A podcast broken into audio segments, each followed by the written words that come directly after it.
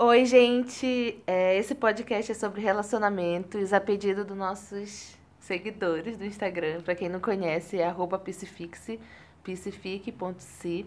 Eu sou a Laila. Aqui é a Taislane. E eu sou a Jane. E então, por que escolher relacionamentos? É... Então, assim, nós somos pessoas que quando a gente nasce, a gente desenvolve o nosso próprio contato com o mundo. Desenvolvemos valores, conceitos, experiências que são só nossas. Isso acaba limitando o nosso olhar para o mundo, nosso olhar para os outros. Tudo vai passando pelo filtro das nossas experiências e da nossa história. A gente julga o mundo é, e, e as pessoas também é, a partir do que a gente conhece. Então, se fosse eu, eu faria de, se eu fosse você, eu ia fazer de outra forma. É, será que isso é verdade? Será que se a gente estivesse na pele do outro, a gente não faria as coisas da maneira como ele realmente faz? Então, assim, é, essa é uma das dificuldades principais de estar no relacionamento, que é justamente ter que lidar com esse outro que teve também as suas, as suas próprias experiências, que teve a sua própria história e que é completamente diferente do que a gente é, é que também tem o filtro para olhar para o mundo e mesmo que a gente tenha pontos de semelhanças, você é você e o outro é o outro. É, o eu, você se forma o eu a partir de uma relação. Então a gente tem a impressão de que eu sou sozinho, mas em sempre está na relação com o tu. Uhum. O tu pode ser um tu transcendental, pode ser o tu do outro, Isso. mas só se forma o eu a partir dessa relação. Não existe um eu fora disso, não existe uhum. eu solto no espaço. Uhum. Então a nossa constituição é reciprocidade o tempo todo, é Sim. é relação o tempo todo. Sim.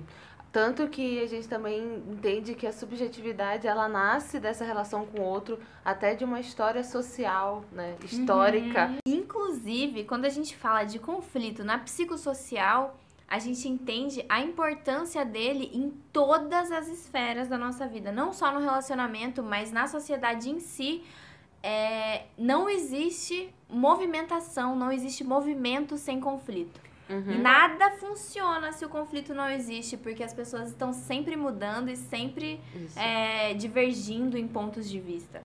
É interessante a Jane falar assim do movimento, porque a psicossocial vai falar exatamente isso, que para existir uma mudança, ou seja, para existir um movimento, é preciso duas ideias opostas, duas ideias e dois posicionamentos diferentes para que haja uma terceira opção, um terceiro, um novo, e esse novo vai ser vai deixar tudo aquilo que foi para trás antigo. Então o novo, ele é um movimento do que já foi. É muito importante ressaltar que o conflito não é a mesma coisa que violência, não é a mesma coisa que briga e não é a mesma coisa que discussão. O conflito ele já existe e, e são duas ideias que estão divergindo. Tem um videozinho no nosso Instagram falando sobre isso, que o conflito ele gera superação e a superação gera amor.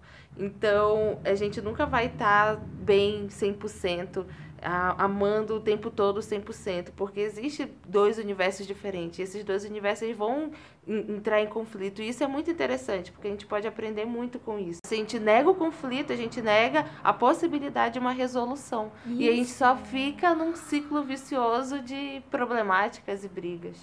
Então a gente selecionou aqui uma estratégia para lidar com o conflito e eu espero que vocês coloquem em prática, porque isso vale a pena testar.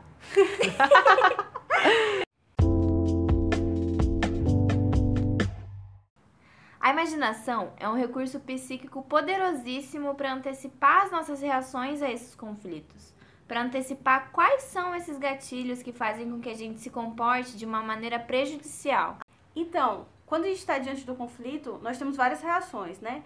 Isso atinge o nosso sistema límbico de três maneiras específicas. Isso vem de, né, do reino animal, que é lutar, ou fugir ou congelar. E a gente pode antecipar essas nossas reações imaginativamente. Todos nós sabemos o que, que nos deixa angustiado, o que, que a gente não gosta no outro. Então, essa técnica, imaginar o que antecede esse conflito, que antecede um comportamento agressivo, é importantíssimo, tanto para a gente se autoconhecer, quanto para a gente conseguir até antecipar uma boa comunicação, ter uma, boa, uma comunicação mais assertiva. Então, como que a gente vai fazer para fazer essa técnica do imaginar. É, a gente vai pensar na situação que nos deixa desconfortáveis, A gente vai pensar nas reações que o outro vai ter, nas minhas reações, porque essas coisas já acontecem frequentemente no relacionamento. Vamos supor que, vamos supor que isso já está acontecendo. Então, a gente vai pensar em tudo isso e vai tentar imaginar qual é a melhor forma de resolver aquela situação. Uhum. Antes até de imaginar qual é, a, qual é a melhor forma de eu resolver, de eu criar uma resolução para aquele conflito, Antes disso, é importante também eu me perceber, eu me autoconhecer. O, o que que dispara esse gatilho? O que que o outro fala que me atinge? As palavras? Quais são os sentimentos que surgem? Quais são os pensamentos que surgem naquele momento? Porque assim como o comportamento do outro pode ser um gatilho, os meus próprios pensamentos também podem pode ser um gatilho para para muita angústia, é, para sofrimento. E antecipando o comportamento, a gente consegue até comunicar ao nosso parceiro quais são essas reações, quais esses sentimentos. É, um exemplo que a gente pode dar é eu e meu marido, para sair, sempre tem, tinha conflito. Gosta de ficar em casa, gosta de sair, quer sair para tal lugar. Então, antecipadamente, eu consigo imaginar se é uma semana que ele está cansado, uma semana que não está cansado, os lugares que a gente pode ir e quem sabe, né, eu consigo comunicar para ele exatamente o que eu quero, o lugar que eu quero ir, o lugar como vai ser. E isso se torna menos conflituoso, se torna muito mais fácil. E é que entra um erro comum que nós temos, não sei se diariamente, mas. É... Comumente. Né? Comumente, uhum, que a gente troca o esclarecimento pela suposição. Então, é uma outra estratégia importantíssima que a gente precisa pôr em prática é pedir esclarecimento. Isso que tu falou, tu quis dizer tal coisa? Porque eu entendi dessa forma. Entender que cada um tem uma lente de contato, cada um vivencia as palavras, vivencia os comportamentos, os comportamentos, vivencia as frases de maneira diferente. Às vezes a gente fala uma coisa, o outro interpreta de uma maneira diferente. E se a gente não pedir esclarecimento, a gente vai se comportar, vai sofrer, vai reagir a partir daquela suposição. É a técnica da comunicação, a habilidade de comunicação que a gente tem que desenvolver com o nosso parceiro. É. A habilidade de comunicação elas são, é o que leva geralmente os casais à terapia. Então a gente desenvolver isso vai trazer muito benefício para o relacionamento. Uhum. A gente tem, pode passar por esse autoconhecimento, mas como eu vou comunicar? Uhum. O que a gente sempre fala no Psifix é não comunicar no momento de máxima agressividade, no máximo isso. nervoso no momento que a gente consegue racionalizar e quem sabe a gente se sente à vontade para conseguir falar pro outro uhum. o que a gente está uhum. pensando, o que a gente está sentindo. Eu sempre dou um exemplo isso para meus amigos também de falar aquilo que nos deixa mal no melhor momento, no momento de amor, no momento de tranquilidade.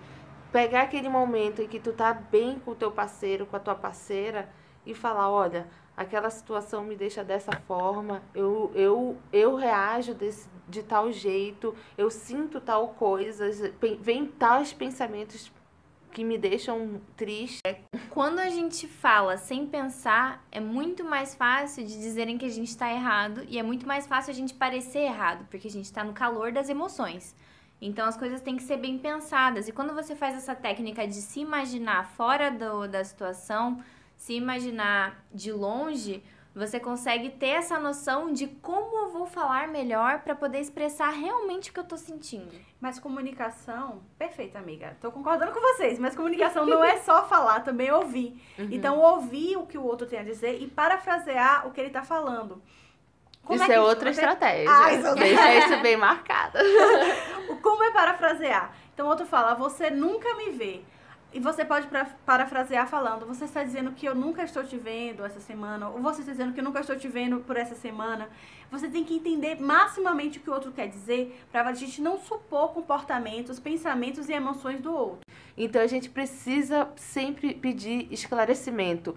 Sofreu, magoou, ficou triste, atingiu, pedir esclarecimento. Então a gente vai trabalhar ela trabalhar a forma como ela está reagindo a esses comportamentos para poder a gente trabalhar conseguir o todo. trabalhar o todo para poder a gente conseguir trazer uma mudança efetiva. E agora entra uma questão que a gente muito delicada que eu e as meninas estamos discutindo o tempo todo é de relacionamentos em que são do nível abusivo, no relacionamento do nível violento, uhum. relacionamentos que têm agressão, uhum. pedir ajuda judicial, pedir ajuda psicólogo, pedir apoio à família.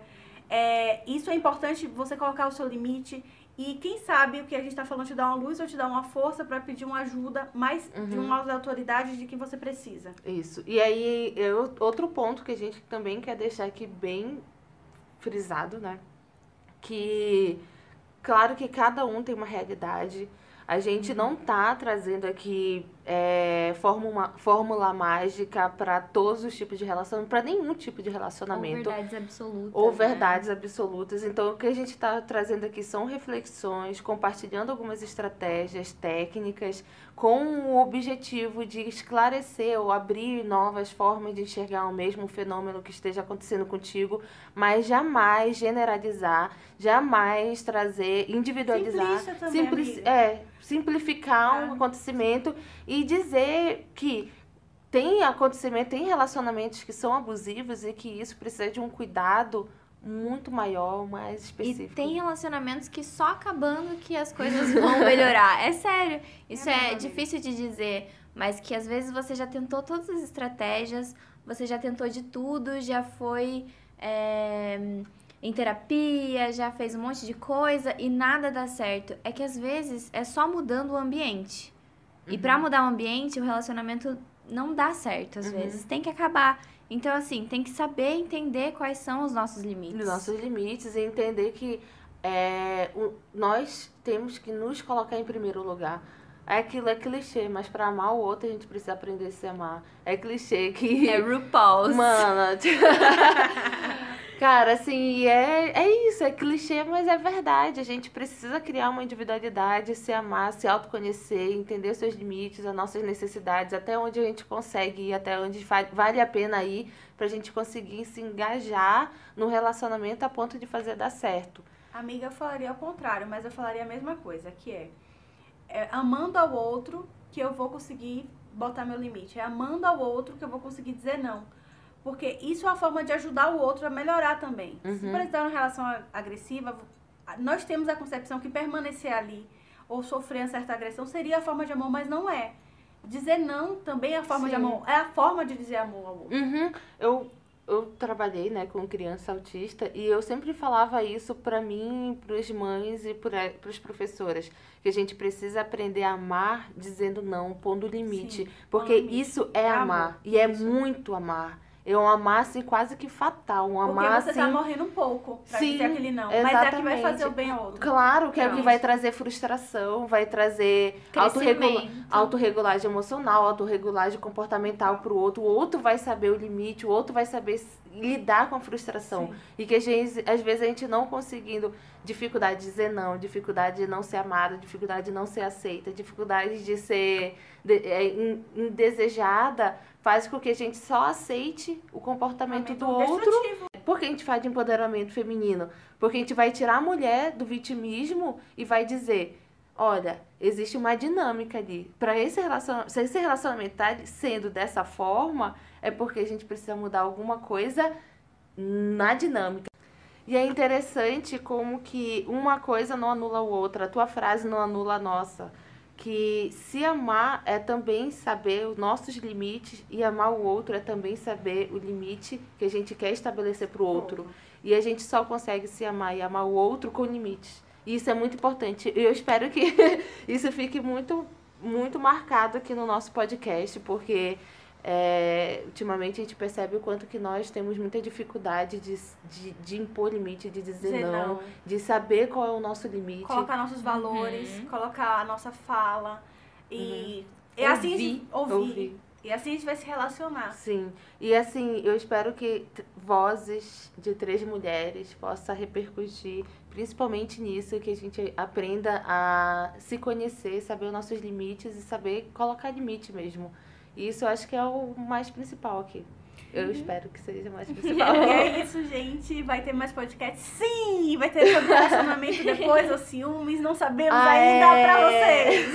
ah, tem. é- É importante falar isso. A gente Isso. quer falar sobre ciúmes. A gente não conseguiu trazer aqui porque é um assunto muito. Muito complexo, precisa de muita minúcia pra gente poder trazer isso com Uhum. bastante propriedade. A gente tá lendo um livro muito legal sobre e tem que ser um podcast só pra isso. E então aguardem.